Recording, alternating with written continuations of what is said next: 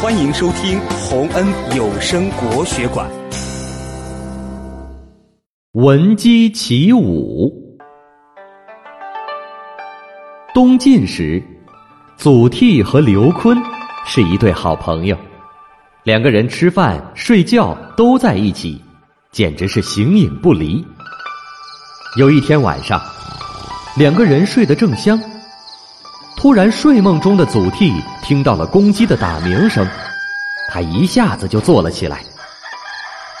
祖逖轻轻推了推刘坤，说：“你听，公鸡打鸣了。”刘坤睡得正香，就含含糊糊的应道：“嗯，半夜听见鸡叫，这太不吉利了。”说完，翻了个身，又睡了。祖逖急了，就踢了刘坤一脚，说：“我偏不这样想。咱们干脆以后听见鸡叫就起床练剑，怎么样？”刘坤被祖逖踢了一脚，又听他这么说，一下子就坐了起来。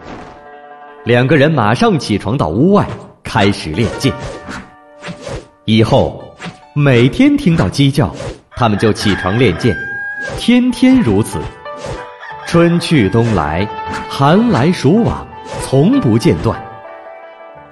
经过长期的刻苦训练，两个人终于成为国家的栋梁之才，实现了报效国家的愿望。